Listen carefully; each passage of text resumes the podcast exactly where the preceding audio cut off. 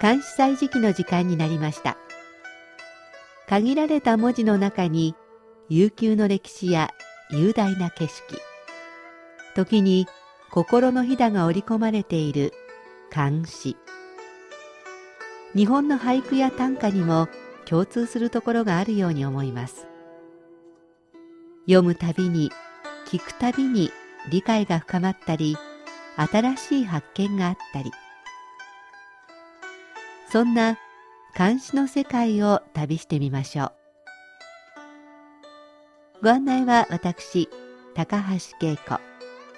中国語の朗読は応用でお届けします。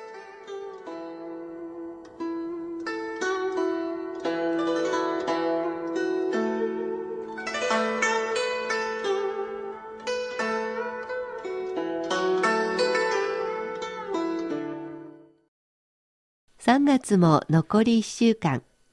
春分の日を過ぎたあたりから北京は20度近い気温の日が増えてきました。ページをめくるように春がやってきた感じです。いつもの公園でも迎春花だけでなく、同じ黄色の蓮魚、そして白木蓮があっという間に満開です。今まで棒のように立っていた木々にも新芽が芽吹き、明るく軽い黄緑色になってきました。固く凍っていた池の水にその緑が映ってゆらゆらしています。このまま暖かい日が続けば、今週末あたり北京の桜も開花しそうです。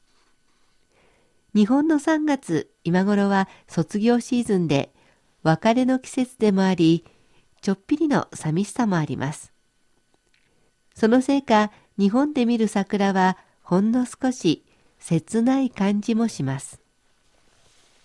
こちらでは6月が卒業シーズンなので日本とは違い桜はひたすら春の到来の喜びを感じさせてくれます。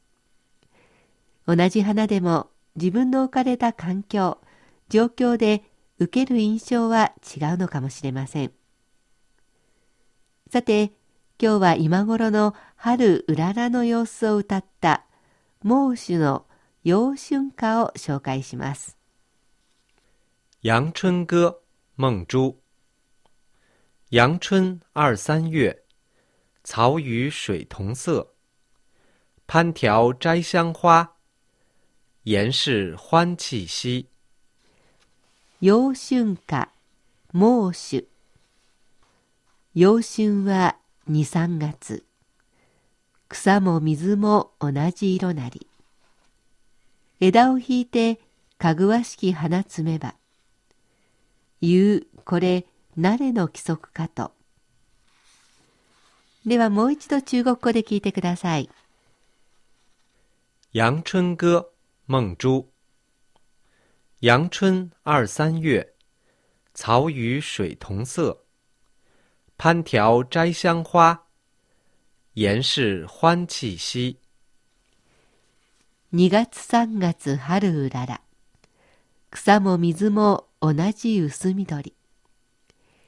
枝を引き寄せ、香りのいい花を摘めば、あなたの息吹に胸騒ぐ。作者、孟子は三国時代の義の人。太陽、現在の南京市の南に生まれたということ以外は分かっていません。義、語、職の曹操、孫権、劉備が歯を争った三国時代は戦乱に明け暮れた時代というイメージですが、この詩を見てみるとイメージが一変します。春のゆらゆらした景色、ほのぼのと微笑ましい恋心。どんな時代にも春がやってきて、木々の優しい緑、花の香りが帰ってくる。そんな景色に包まれて恋心に胸が騒ぐ。思わず、春っていいですね、とつぶやいてしまいます。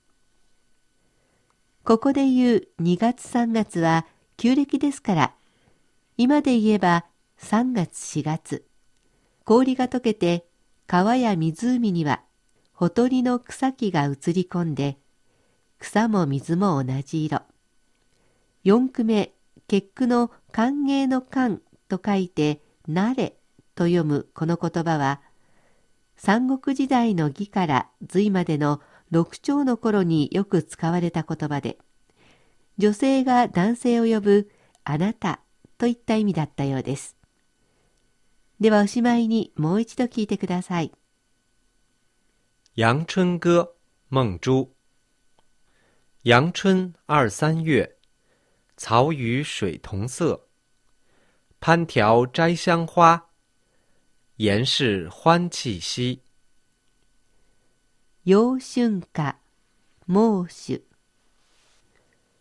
陽春は二三月。草も水も同じ色なり。枝を引いてかぐわしき花摘めば。言うこれ、なれの規則かと。二月三月春うらら。草も水も同じ薄緑色。枝を引き寄せ、香りのいい花を摘めば。あなたの息吹に胸騒ぐ。